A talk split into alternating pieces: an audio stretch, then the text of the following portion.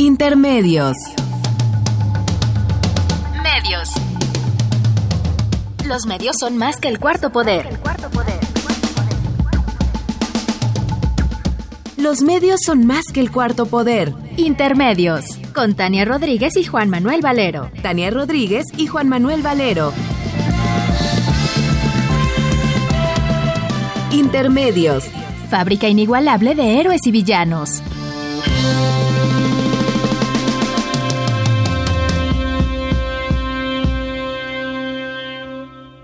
Intermedios. Just let me hear some of that rock and roll music. Any old way you choose it. It's got a backbeat, you can't lose it. Any old time you use it. It's gotta be rock and roll music. If you wanna dance with me. If you wanna dance with me. I have no kick against modern jazz. Unless they try to play it too darn fast. Change the beauty of the melody until it sounds just like a symphony. That's why I go for that rock and roll music. Any old way you choose it. It's got a backbeat, you can't lose it. Any old time you use it. It's gotta be rock roll music. If you wanna dance with me. If you wanna dance with me. I took my loved one over across the tracks. Bienvenidos a Intermedios, hoy jueves 20 de octubre del 2016. Los saludamos Tania Rodríguez. Y Juan Manuel Valero con el enorme gusto de poderlo hacer a través de los micrófonos de Radio UNAM.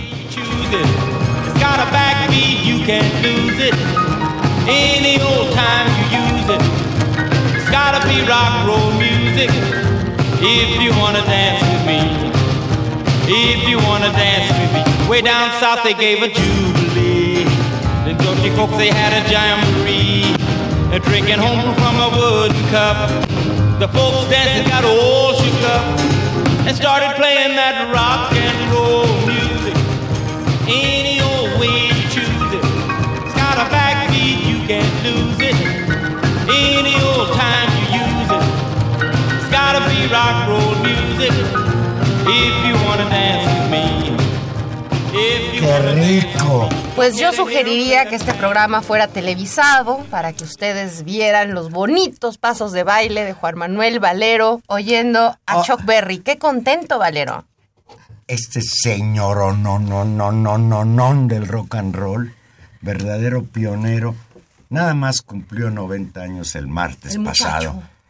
Y bueno, esperemos tener Chuck Berry para rato, porque sí, verdaderamente...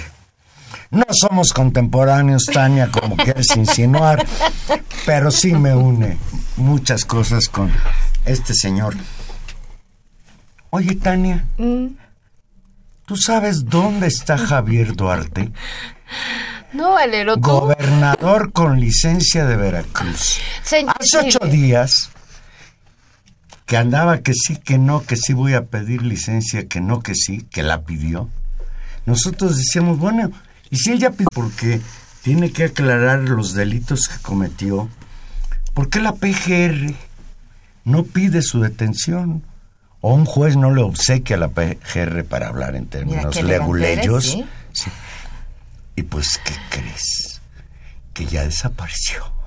Pues sí, la pregunta aquí, más que para ti, para mí, para el público, pues es a la Procuradora General de la República, Arely Gómez, pues ¿dónde está Javier Duarte? Que no lo estaban siguiendo, que no el PRI iba a hacer justicia, que no se iba a acabar la corrupción, que no iban a poner un ejemplo, pues se les volvió a escapar.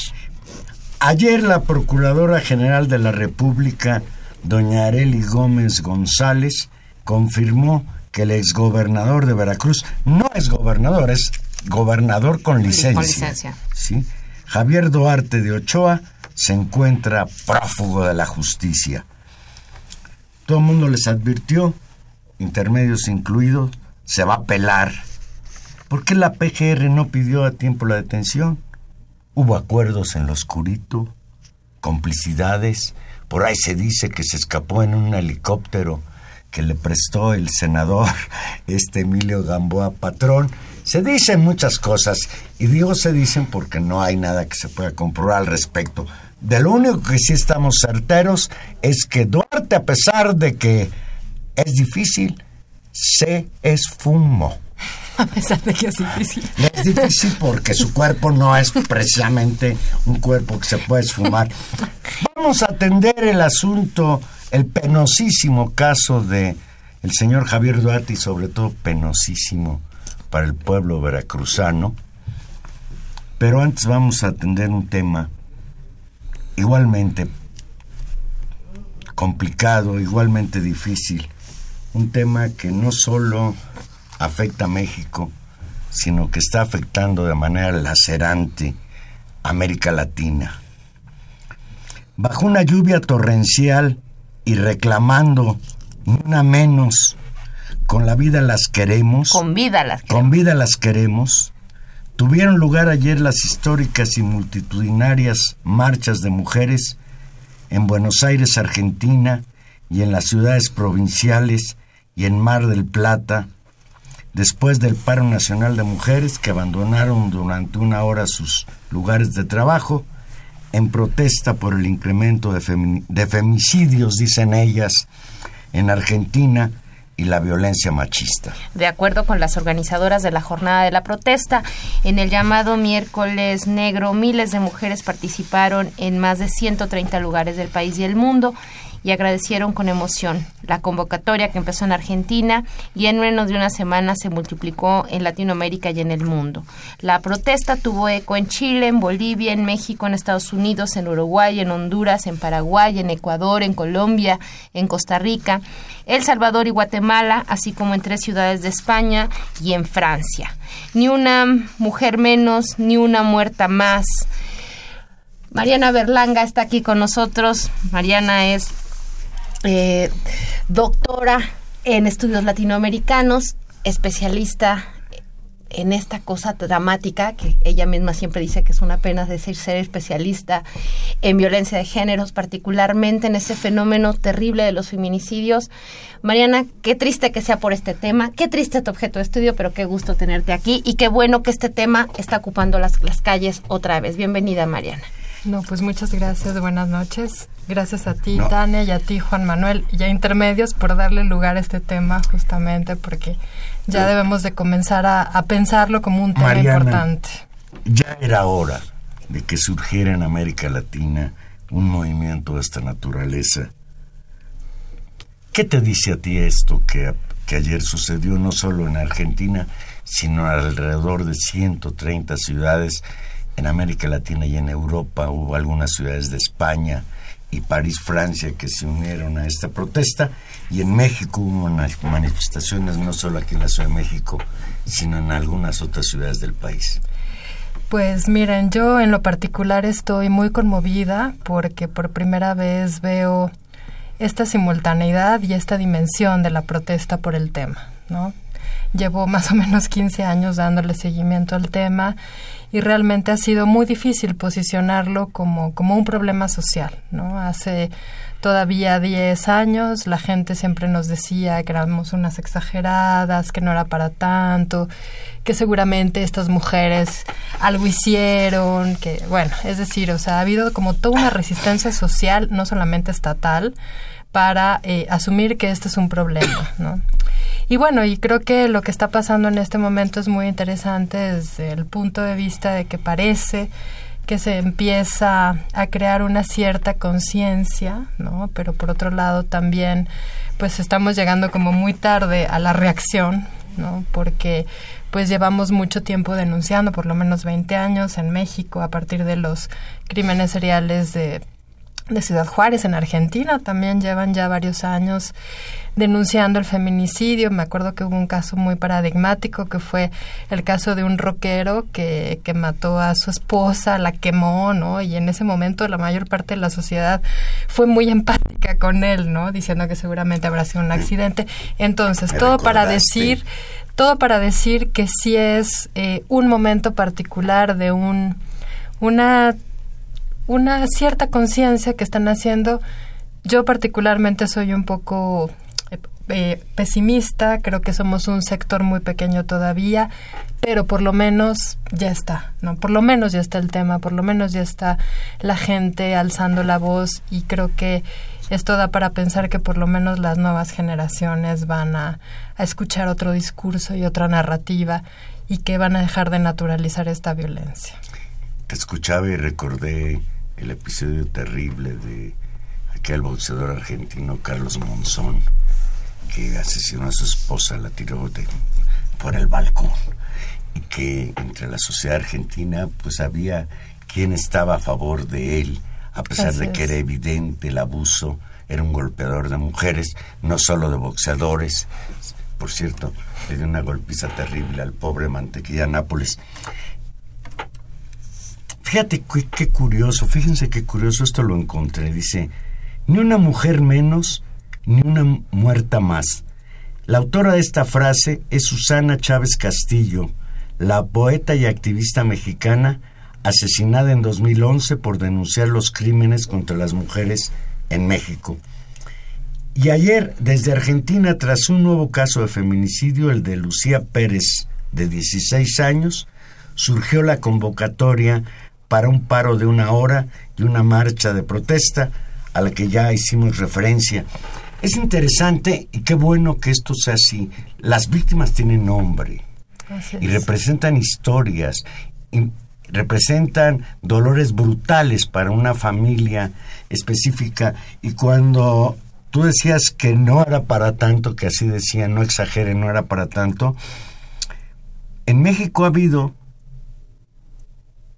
26 mil mujeres muertas desde aquellos episodios tremendos de Ciudad Juárez, las mujeres de Ciudad Juárez, las muertas de Juárez, por ahí hay un libro que anda circulando. Eh, pues bueno, yo particularmente creo que fue justamente con los feminicidios de Juárez que eh, pues nació esta violencia espectacular y tal, tal y como ahora la estamos presenciando, ¿no? En el sentido de que, bueno, el tema no es solamente matar, sino exhibir esa violencia, ¿no? Porque a estas mujeres, bueno, todos sabemos que se les ha dejado eh, esos cadáveres han sido sembrados en ciertos puntos de la ciudad. Es una cosa que ahora estamos presenciando en el Estado de México, en otros puntos del país. Entonces, yo lo que creo es que a pesar de que llevamos 20 años tratando de denunciar este tipo de problema, pues lo que vemos es que las estadísticas se siguen incrementando, no hemos logrado revertir el problema.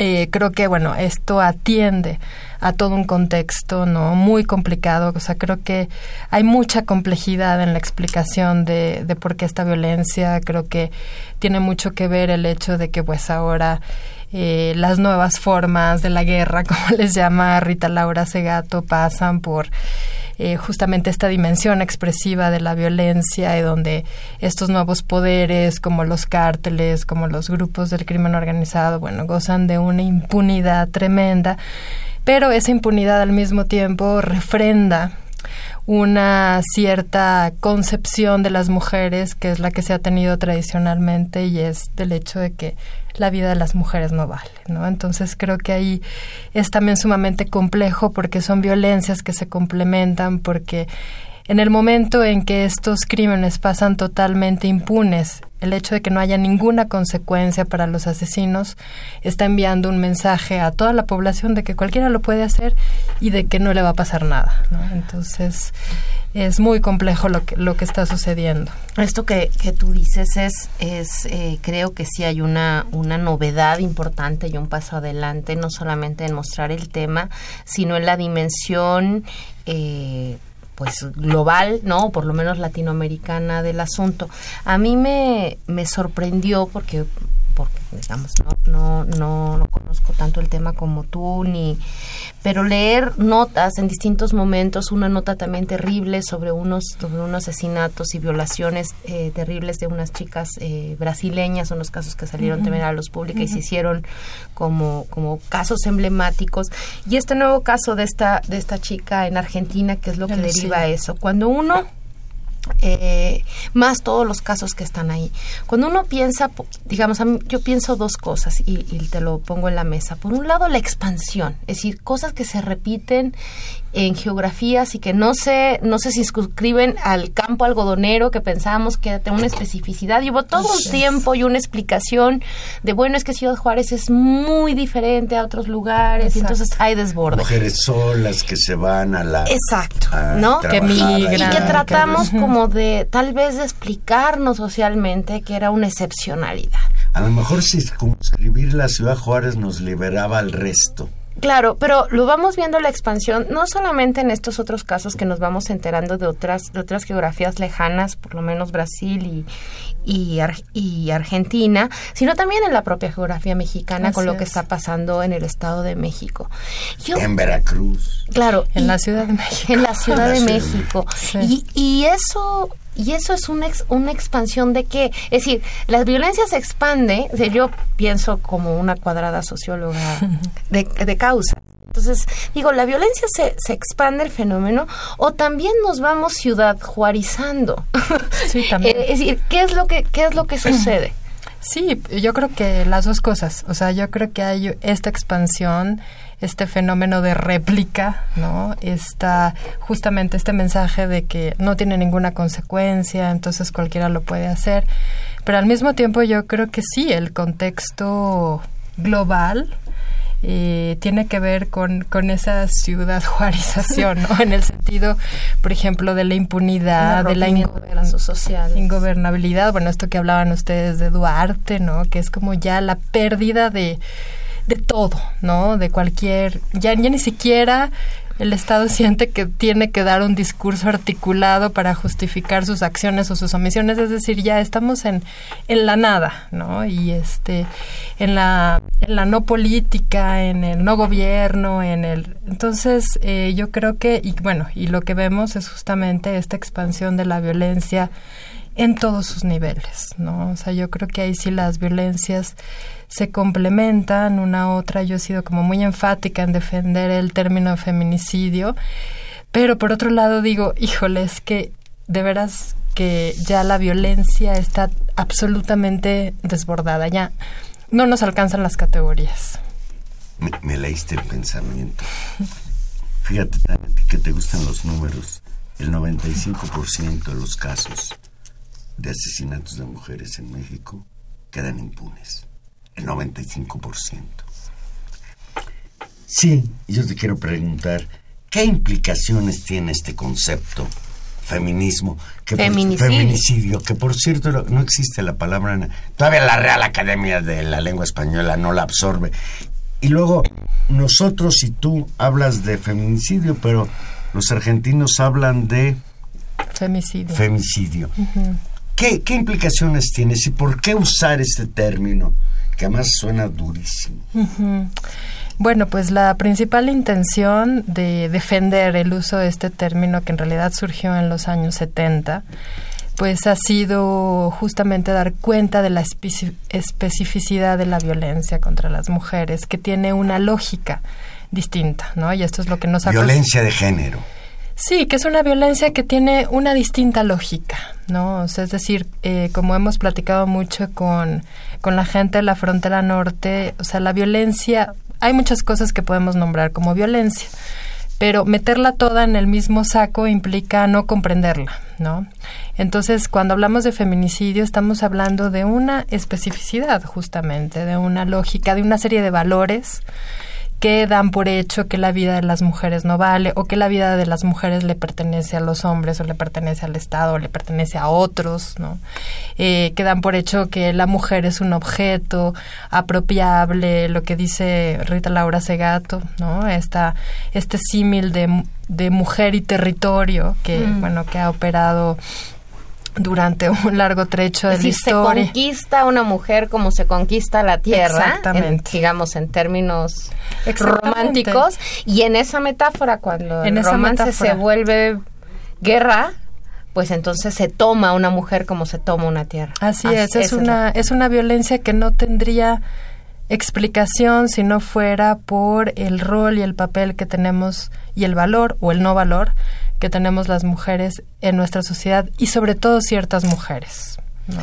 Implica un crimen de odio, implica un crimen de un grupo social que es discriminado, hay una discriminación en esto. Así es, hay una discriminación. Me cuesta un poco de trabajo esa, ese concepto de crimen de odio porque no sé qué tanto sea importante el sentimiento de, de los asesinos individualmente, sino aquí a lo que, o sea, lo que nos interesa es ese valor social, ¿no? O sea, que se considera que las mujeres realmente están ahí para los otros. En, en el caso de la, de la, de la ley que aprobaron, ¿en qué año se aprobó? Con el, en el 2011. Sí, a iniciativa... A, bueno, en el 2011 se tipificó el feminicidio, ¿no?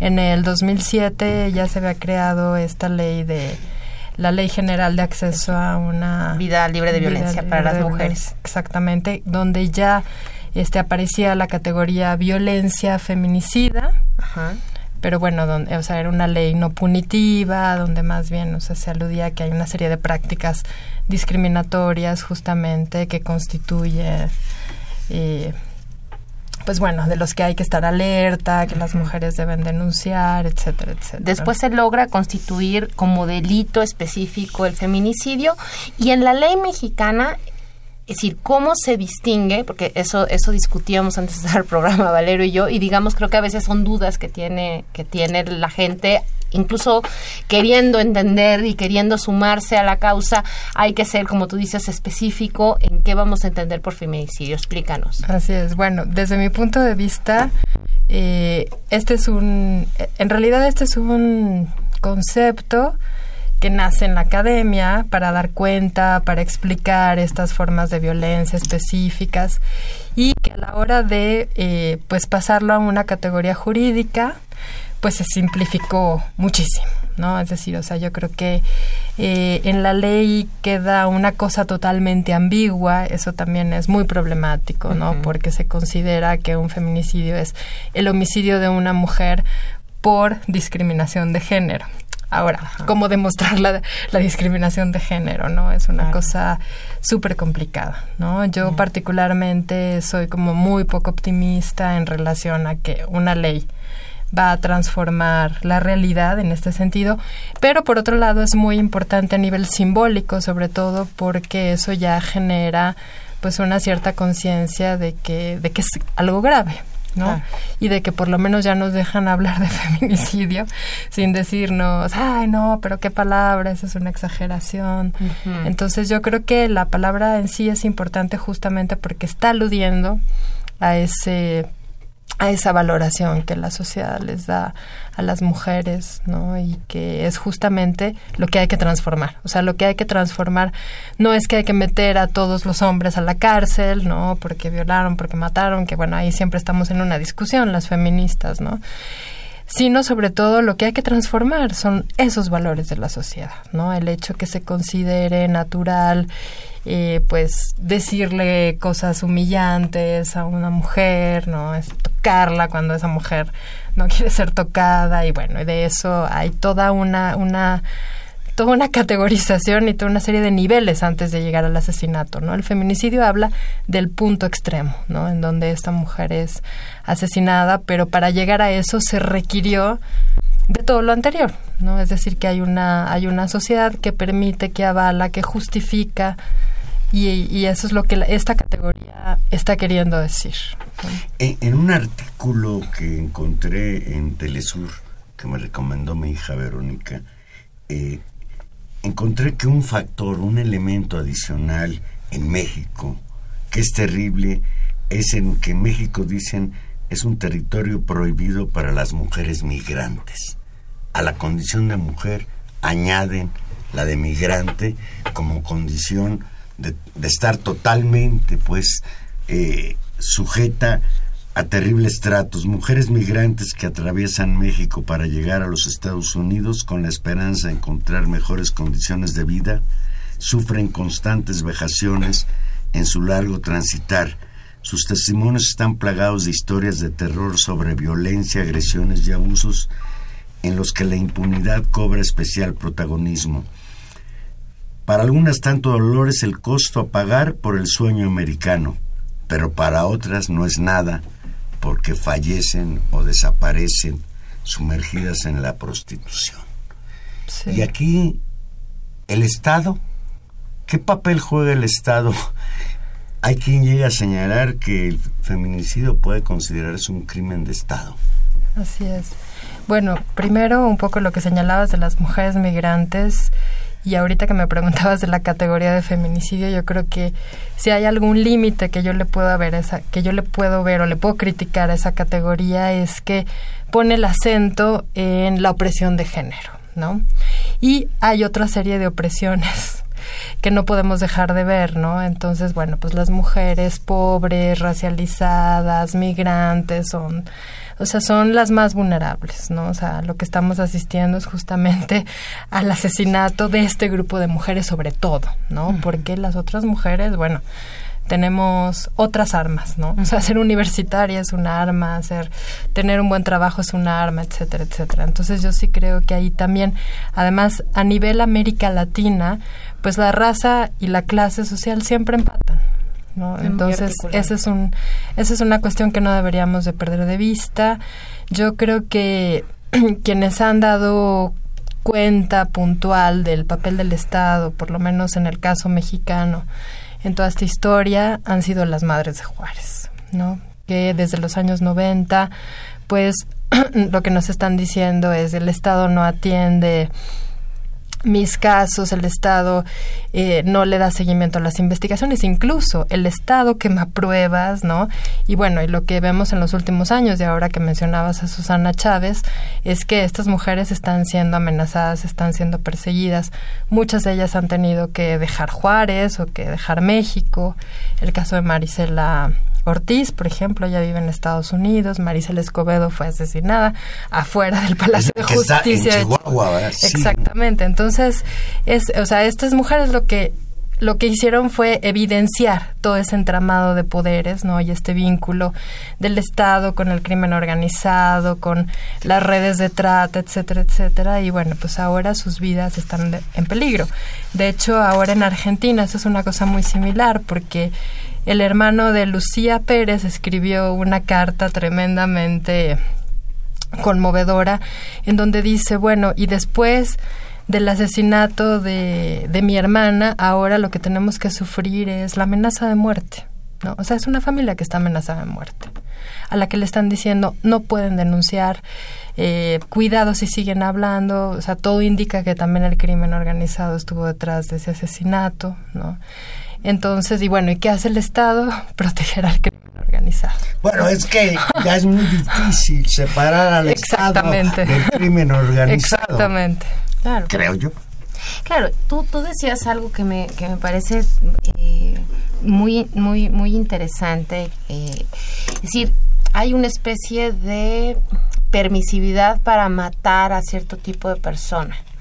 En eso, digamos, incluso lo digo a propósito así, persona, porque también hay eh, hombres mata más matables que otros y de entre los hombres y las mujeres hay mujeres también más matables, más matables Más asesinables. Bueno, matables, Más matables, des- desechables. desechables, o sea, es como, como darle el contenido de, de la acción al, al objeto, es decir, es como una tecnología de no importa, ¿no? Exactamente. De, de no importa. Y, y eso se construye de múltiples formas, es decir, se construye de- en términos, como tú decías, de pobreza, de discriminación y también, y lo planteo en términos eh, de las mujeres, porque eso también siempre ha sido muy discutido, en términos de mujeres solas, de mujeres que se viven como libres, de mujeres sin un hombre. Y una mujer sin un hombre siempre aparece como una mujer frágil porque es disponible. Exactamente. Y háblanos de eso porque, digamos, a veces se entiende muy bien, una, ay, bueno, una pobre mujer, esta pobre muchacha, pero si es una chica que fue, salió, se divirtió, se tomó una cerveza y después decidió irse con alguien y ese alguien la mató, entonces ya no es, ya siempre hay bueno, pero ¿por qué hace ese tipo de cosas? Creo que ahí también hay una... Las mujeres provocan la violencia porque salen a la calle. ¿Y para, qué anda. ¿Y para qué andan solas? Eso es un primer, pero claro, ya es, ya es una vulgaridad, un poco creo que hemos avanzado de eso en algunos sectores, pero creo que todavía el tema de la libertad de una mujer aparece como amenazante. Sí, bueno, creo que una de las características, yo siempre digo que para entender el feminicidio no solamente tenemos que ver qué fue lo que llevó al asesinato de esa mujer, sino sobre todo qué sucedió después, ¿no?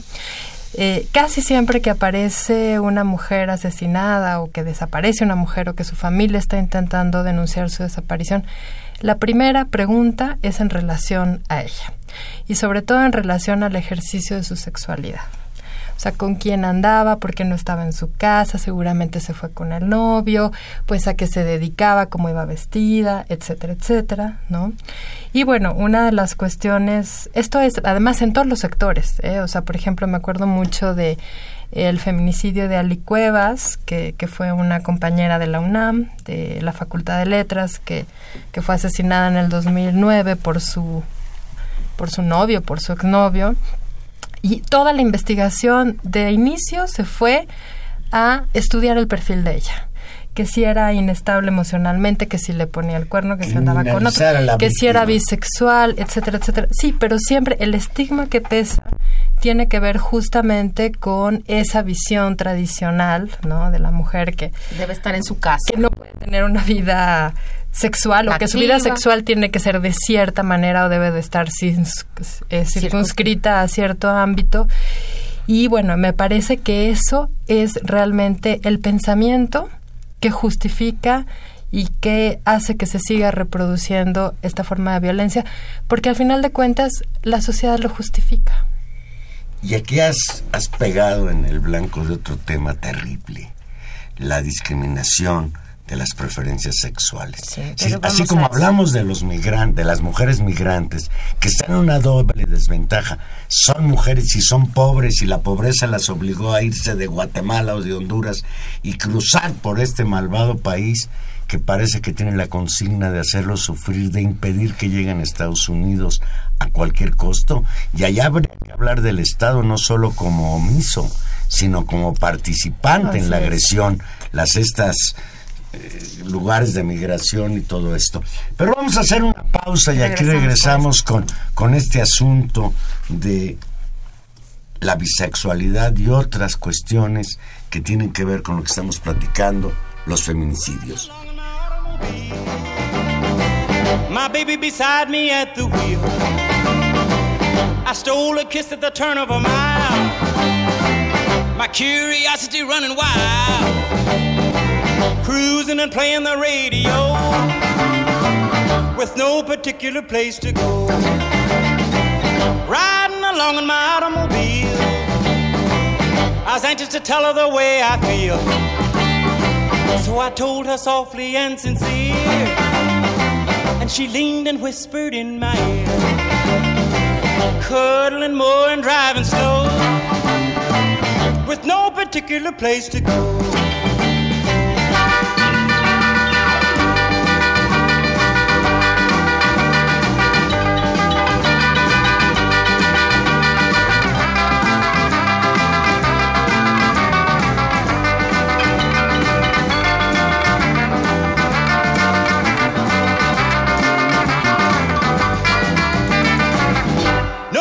Particular place to go. So we parked way out on the Kokomo. The night was young and the moon was gold. So we both decided to take a stroll. Can you imagine the way I felt? I couldn't unfasten a safety belt. Riding along in my calaboose. Still trying to get her belt to loose. All the way home I held a grudge for the safety belt that wouldn't budge. Cruising and playing the radio. Fuertes declaraciones. Nos agarró, nos agarró Humberto, tratándonos de reestructurar. Mariana, esta, eh, conversábamos hablamos sobre, sobre las, digamos, las otras violencias, porque decíamos, es, pro- es posible entender, y esa incluso fue la primera explicación, ah, es que, claro, las matan porque son más frágiles, y son más frágiles porque son pobres, porque son migrantes, porque, porque están ahí. Y había un elemento que ya empezaba desde Ciudad Juárez y porque estaban solas. Pero estaban solas porque tenían que haberse ido a trabajar, no es porque Así les es. gustara estar solas. Pero ¿qué pasa con eh, las mujeres que, des- que son asesinadas y de los que hemos empezado a ver aumentos significativos de asesinatos, que creo que también es uno del tipo de asesinatos que se presentan en España, de mujeres que son asesinadas, universitarias, mujeres de clase media, es decir, ese es como más el perfil, que son asesinadas por ejercer su libertad. Así y no es. simplemente una libertad en términos generales, sino fundamentalmente una libertad asociada a el ejercicio de su sexualidad. Y eso pasa por una sexualidad de su decisión de estar o no con un hombre o su decisión de estar con otra mujer o con otros hombres o, y aquí sumo si ahí tiene que ver algo, también la violencia que hemos empezado a ver y que hoy hubo hoy una movilización de la comunidad eh, trans, justamente porque también están denunciando que hay aumento de violencia, de una violencia enorme y de asesinatos a miembros de esta comunidad. Así es. Entonces, hay algo en el que el y ahí parecemos, ya parece debate gringo, ¿no? De los presidenciales, es decir, el sexo y la norma sobre lo que se entiende la libertad, ¿no? Que parece que es privado, pues no, es algo muy importante, muy público y a la Así gente le importa y te vuelve matable o no matable. Sí, totalmente. Sí, yo creo que ahí el, el problema, bueno, y de hecho la, la propia categoría de feminicidio trata de poner por ahí un énfasis, es, tiene que ver con la norma de género. O sea, es decir, el género es una construcción social, ¿no? El género es cultural, es lo que se espera que la gente sea a partir de ese dato biológico de si es hembra o si es macho. como mujercita Exactamente. o como hombrecito. Exactamente. Y bueno, y como dice Rita Laura Segato, pues la feminidad y la masculinidad nunca están dadas. Siempre hay que estarlas actuando permanentemente, ¿no? Es el, la performatividad de género de la que tanto habla Es decir, Butler, ¿no? por ejemplo, en, en O sea, por ejemplo, este... siéntese con las piernas cerradas, mijita. Las mujeres decentes no están todas no despatarradas. Ya fuerte, habla en voz baja y bueno, y con los hombres No esté todo llorando. porque además la feminidad y la masculinidad son complementarias, ¿no? Entonces, ¿qué pasa? Que tenemos una sociedad absolutamente vigilante del género, ¿no? Y bueno, y eso yo creo que sí es un problema que va muchísimo más allá de lo estatal, ¿no? Eso, y bueno, en México y en América Latina vivimos en sociedades profundamente tradicionales en el fondo donde consideran que una mujer debe de tener cierto comportamiento y un hombre también debe tener cierto comportamiento, ¿no? ¿Y qué pasa?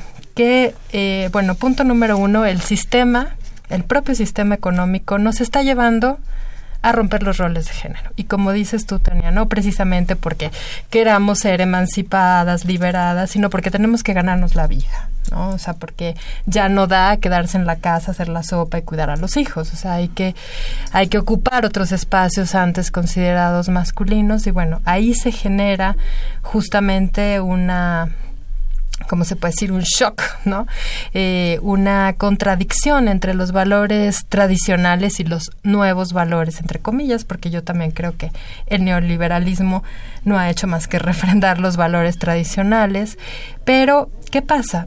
Es imposible serle totalmente fiel al género. ¿Se me explica? O sea, nadie lo puede lograr. O sea, si tú quieres ser toda femenina, es prácticamente imposible. Y si quiero ser todo muy macho, muy macho, muy macho. Exactamente, ¿no? Entonces, bueno, no tenerle la sopa caliente al marido, eso puede ser un- leído como una ruptura de norma de género, ¿no? Entonces, bueno, obviamente, eh, pues este sector que sí está generando cambios, ¿no? Que sí está, eh, pues concientizando, eh, haciendo conscientes esas rupturas, pues también se convierte en un sector vulnerable porque ahí está la sociedad marcando o sea, Julia Monarres definía muy bien el, el, feminicidio, ¿no? Ella decía, bueno, eso es un castigo para las mujeres que se salen de la raya, ¿no? ¿Qué quiere decir salirse de la raya? Pues es justamente... Sí, romper las normas establecidas y bueno, pero por los machos. Romper esas normas ya ni siquiera estamos aludiendo al ejercicio de la sexualidad, Sí. ¿sí me explico? Eso ya es el acabose, ¿no? Porque, bueno, la sociedad está tremendamente obsesionada con el sexo, yo digo, en el peor sentido de la palabra. Bueno, ya vimos todas estas marchas que se hicieron Eso- en días recientes, defendiendo a la familia tradicional, etcétera, etcétera. Y entonces, ¿quién puede realmente serle fiel a la norma de género en estos tiempos? Pues muy pocas personas, ¿no? Y entonces ahí va justamente el castigo, ¿no? Yo, yo antes de, escucharte cuando, cuando hacíamos el guion Tanillo, pensaba, bueno, pues como pregunta final o hacia el final decirte qué hacer, qué sigue, por dónde. Y después de escucharte me parece muy complicado, decir, me parece que sería una pregunta totalmente injusta, porque a medida que vamos entrando en el tema, hay bien otro asunto. Las mujeres que propician el machismo, que lo ejercen en la familia, la mamá que le dice a las hijas que ellas tienen que dedicarse a la casa, que los que tienen derecho a estudiar son los varones. Si la diferencia entre ser mujer y hombre dentro de una familia, es, es un problema por desgracia que no se puede no se podría resolver de un día para otro. Pero bueno, ¿por dónde vamos? Así es, bueno, y es que también, evidentemente, este sistema de valores está, o sea, lo reproducimos hombres y mujeres, si no, no sería factible, ¿se me explico? Y las mujeres tampoco nos podemos, o sea, estas rupturas de género tampoco pueden ser tan así a título individual, ¿no? Porque una se vuelve sumamente vulnerable. O sea, yo creo que por eso es importante el colectivo, ¿no? Por eso el, el feminismo ha propuesto siempre, pues, ese diálogo entre mujeres, porque asume que es imposible hacerlo individualmente. Es decir, pedirle a una madre de familia que eduque a su hijo o a su hija con valores totalmente distintos, bueno, pues es también convertirlos en unos desadaptados sociales, ¿sí me explico? O sea, tampoco le, le podemos pedir esa tarea. Entonces, yo creo que justamente la, no, sé, la, la solución no se me ocurre, me parece que es muy complejo el tema, pero sí pues a lo que estamos apostando es a una transformación eh, que parta de una transformación colectiva, ¿no? Entre grupos de mujeres. Por eso fue tan importante el paro de ayer, justamente, porque de alguna manera nos llevó, este, como su nombre lo dice, a parar, ¿no? Una, a darnos cuenta lo importantes que somos en esta sociedad, porque a cada una le cuesta tremendamente, aunque sea por unas horas, desafanarse de sus labores, ¿no? O sea, de sus labores tanto en el trabajo formal como en su casa, con los hijos, o sea, es así como, es, es una crisis, ¿no? Es decir, bueno, ni siquiera dos horas puedo dejar de preocuparme y decir que el mundo ruede, ¿no? Por otro lado, bueno, pues hacerle sentir al, al sistema que nosotras somos la mitad de la población, ¿no? Que en ese sentido el sistema nos requiere también, es decir, somos desechables, pero de alguna manera eh, también somos importantes en todo este sistema, incluso en este sistema capitalista, etcétera, etcétera. Y creo que lo que fue más importante fue pues el hecho de habernos reunido. ¿no? habernos reunido en plazas públicas, haber generado un espacio de debate, haber dadole el micrófono a, ¿no? tanto a las madres de las víctimas como a las mujeres que día a día se tienen que subir al transporte público, tienen que eh, sentir, ¿no? O sea, tienen que sentir esas miradas, tienen que recibir esos comentarios, que para mí el, el acto de ayer en el Ángel fue valiosísimo en ese sentido, ¿no? Que yo decía, qué impresión que las nuevas generaciones, por lo menos, ¿no? Algunas de ellas estén tan claras en ese sentido, porque en mi generación todavía lo vivimos con una naturalidad, ¿no? Es decir, a nadie se le ocurría decir, me siento mal de caminar y que todo el mundo se me quede viendo, porque ya estaba dado así, ¿sí me explico? Y entonces creo que ese cambio de conciencia es al que le tenemos que apostar, tanto de hombres como de mujeres. A ese, y ahí hay un hay avances y hay un, un trabajo muy importante, digamos, del movimiento de mujeres, de las feministas, ¿no? Empujando eh, muchas cosas, desde poner en la mesa a través del arte, de la literatura, eh, de la academia, ideas y producir, hasta también en la construcción de leyes, instituciones, es decir, con todas sus fallas, con todos sus límites, ir construyendo, construyendo esto. Y, y aún así la tarea parece eh, complicada. Sin embargo, a mí me, eh, me preocupa que a esta, a esta, ante esta terrible situación, no solamente eh, hace senti un sentido general para todos, sino que hay actores también muy concretos, muy específicos, muchos de ellos ligados a la Iglesia Católica o a sectores de las iglesias protestantes, impulsando que se echen abajo legislaciones, que se revisen libros de texto, que se, digamos, no me gusta decirlo en términos de avances y retrocesos, pero digamos es la, es la manera en que tenemos de entendernos, de retroceder, ¿no? Como un, al siglo, a principios del siglo XX en legislaturas.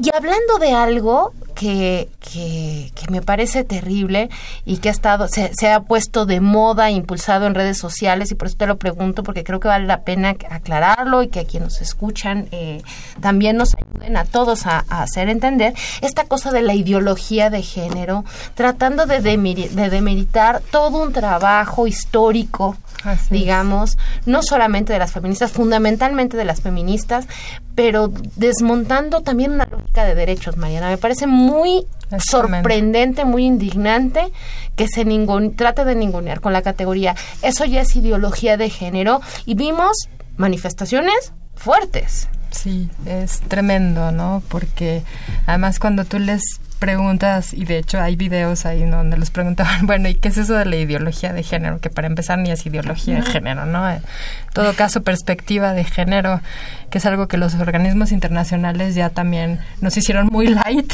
¿no? Como hablar de feminismo, pero ni eso quieren. Y, y la gente se quedaba sin saber contestar, ¿no? Y eso es lo mismo que yo siempre les digo a mis estudiantes, por ejemplo, el feminismo es más conocido por lo que no es que por lo que es, ¿no? O sea, siempre dicen, ay, sí, bola de mujeres feas, amargadas, que odian a los hombres, etcétera, etcétera, o que son excluyentes, o que quieren el poder. Entonces, no, o sea, hay una pésima comprensión y yo lo que creo es que, o sea, por un lado me asustó mucho, me ha asustado mucho ver todas estas manifestaciones que directamente hablan de, de, querer ese retroceso, ¿no? De querer volver a lo anterior, que de por sí lo que tenemos está todo agarrado con pincitas, ¿no? claro. Eh, y este, pero por otro lado también ahí se devela, creo, eh, una realidad de la sociedad. ¿no? O sea, de hecho, bueno, hablando con, con compañeros y compañeras que de repente querían como menospreciar un poco estas manifestaciones y decían, bueno, es que no hubo tanta gente yo lo que pienso es, sí, es súper preocupante porque creo que de verdad eso es lo que piensa la mayoría de la población.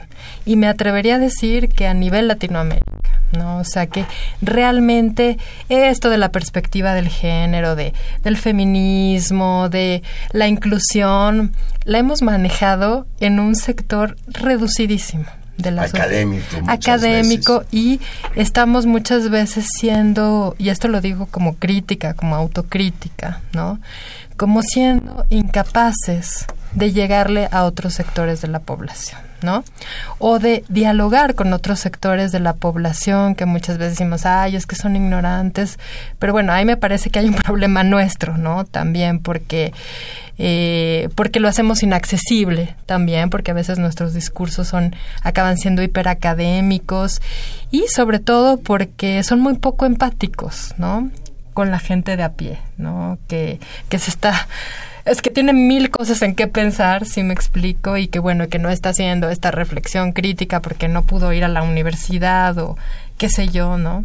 Y entonces creo que justamente ahí hay muchísimo trabajo por hacer. Eso sería la única manera en que estos otros poderes no tuvieran tanta influencia, ¿no? A mí, a mí me dio mucho gusto porque, pues, por desgracia, los medios de comunicación masiva no le dan mucha cobertura a estos problemas.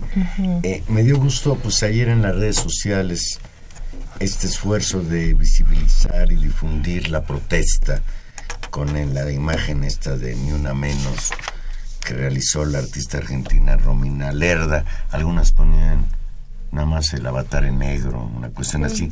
Dice Silvia García, que nos hace favor de llamarnos aquí de Benito Juárez, me indigna que sucedan esos horrendos asesinatos como el de Argentina, pero si sucedió en el extranjero, se molestan más que lo que sucede dentro de nuestro país. Aquí ya se rebasó el límite, pero ya nadie se indigna. Y creo entender lo que ella plantea, pues de que en México tendríamos razones de sobras para estar más indignados o igualmente indignados que como parece ser están Bueno, las pero mujeres yo creo que hemos estado Sí. indignadas. De hecho, el pasado Exacto, 24 eso me- de abril se hizo Una manifestación masiva, ¿no? que por primera vez yo vi en la Ciudad de México, por lo menos en esas dimensiones, Y- con respecto al tema. Y sabes que de esa manifestación a mí lo que más me gustó, me entusiasmó, fue la ruta. Y sí, porque hubo un momento en donde partieron contingentes de Catepec. Exactamente. Y es también como poner el foco en zonas que a Así veces es. también sobre tu reflexión que estás haciendo, decir, claro, vamos al Ángel, vamos al Zócalo, y ya son los lugares donde donde ocurren las A ver, marchas. Ya está es bien una, ocuparlos. esa es una pero de pregunta. pronto, ¿Es más peligroso ser mujer en Ecatepec que en Coyoacán? Por pues por supuesto. supuesto. Sí. Sí. No, sí. Ser joven en Ecatepec, en Coyoacán también, ¿no? Es decir, claro. Dice Abel Guerrero, que nos llama de Venustiano Carranza, el terrorismo de Estado que vivimos y que es acelerado por el gobierno con su secuencia de tortura, secuestro, desaparición, hay que agregar el feminicidio. Esto ya pasó en Argentina, en Colombia y en Chile. Es decir, el ambiente general del país, la guerra contra el narcotráfico, la violencia generalizada, pues es caldo de cultivo.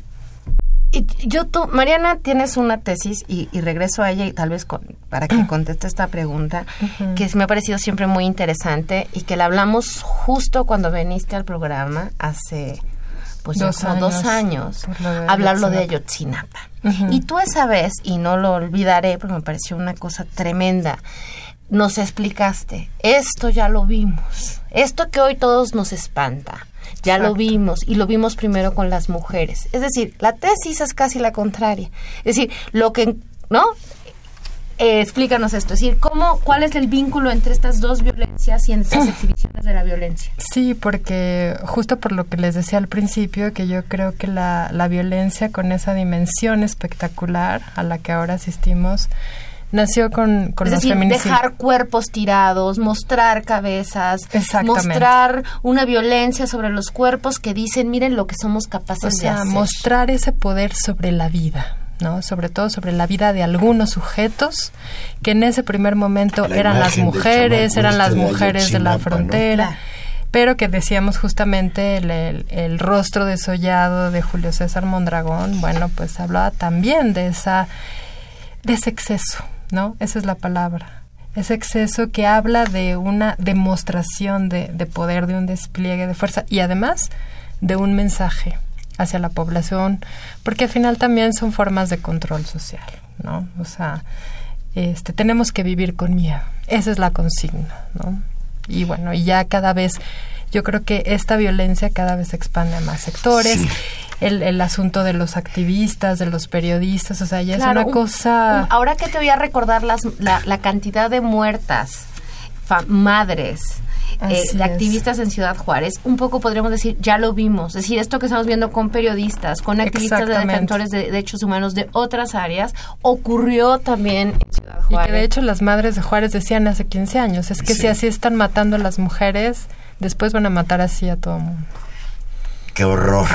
Dice Rosa Mendoza de Milpalta, dice, las autoridades no hacen nada ni lo van a hacer, son cobardes. Yo recomiendo que salgamos acompañadas por lo que las autoridades son ausentes para defendernos. Esto yo no estoy de acuerdo. O sea, la solución al problema del feminicidio es que ahora las mujeres contraten guaruras, etcétera. ¿A ¿Quién Sí. puede contratar a guarura? Lo que puedes tener es un chaperón, decir no sales si no vas con tu hermano, no vas si no vas tu papá, es una- no, es una o no vas. Y claro, es terrible porque reproduce el ciclo, digamos, Del miedo. Claro. Yo creo que ahorita que hablabas de, Ahora, es muy de terrorismo puedes- de Estado y todo eso, más bien aquí la discusión es ¿qué es el Estado? O sea, ¿qué es ese Estado que tenemos enfrente? ¿No? ¿Y qué hacemos con ese Estado? Porque además no podemos obviar que existe.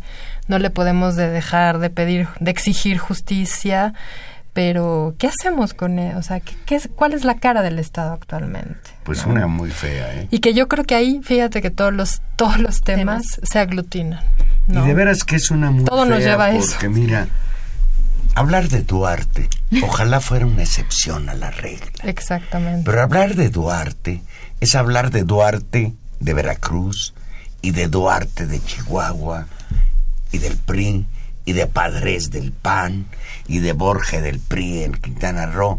Y si vamos juntando, es todo el, todo el país dominado por la corrupción. ¿Y qué es la corrupción en este caso? El saqueo de la nación y la gente no se conmueve ni por eso. Yo cuando te escuchaba decía, pues no se conmueve ni por lo que les confiere directamente, no se con- es, es ahí hay un problema grave de nuestra sociedad, Así es. de que pues dejamos pasar todo esto y decimos hasta, yo te apuesto que nunca va a pisar la cárcel el señor Duarte.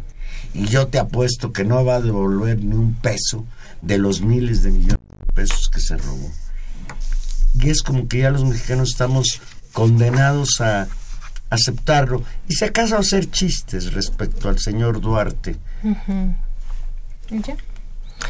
Ayer estaba la mamá de Marta Karina, que fue una chica que asesinaron de la UACM, ¿no? Y ella decía, es que si no me hubiera pasado a mí, muy seguramente yo estaría en mi casa viendo la tele o haciendo de comer, ¿no? Es eso. Es la ¿no? historia. Eh, pues nos vamos, Mariana Algo, Berlanga. Muchísimas algo con lo que gracias. quieras concluir tú el programa. El programa hoy fue tuyo. Pues muchísimas gracias. Para beneficio Eh, nuestro. lo, lo que me gustaría añadir es, bueno, algo que yo siempre digo es que el feminicidio no es un, asun- no es un problema de mujeres, ¿no? Es un problema de la sociedad en general. En cada familia donde asesinan a una mujer hay una historia tremenda. En cada comunidad, en cada ciudad donde violan, donde matan a una mujer, hay, un, hay una ruptura de los lazos sociales y parece ser que además ese es el fin último, ¿no? Entonces creo que no, se, no tenemos que seguir viendo este problema como un problema de mujeres, ¿no? Yo creo que eso habla justamente de nuestra sociedad y habría que implicarnos todas y todos, ¿no? Porque, eh, porque además ya es un hecho que la violencia ha ido escalando y se ha ido expandiendo. Porque vale la pena y porque, como decía en estas manifestaciones últimas, que es muy bonita la frase, nos queremos vivas. Exactamente. Y porque nos queremos vivas, pues muchas gracias, Mariana Berlanga, muchas por gracias estar a esta ustedes. noche aquí. Valerito, nos vamos. Gracias, Mariana. Gracias. De verdad que fue un aprendizaje. Estuvimos hoy con ustedes en los controles técnicos, don Humberto Sáenz Castrejón, en la producción, don Gilberto Díaz Fernández y en los micrófonos. Ya me iba a decir yo a mí misma, doña Tania Rodríguez. Juan Manuel Valero, Rodríguez. yo entre Trump y Hillary Clinton prefiero los cachorros. no, no, no, pero sí preferimos a Hillary. People call, say, beware, doll, you're bound to fall. You thought they were all kidding you. You used to laugh about everybody that was hanging out. Now you don't talk so loud. Now you don't seem so proud about having to be scrounging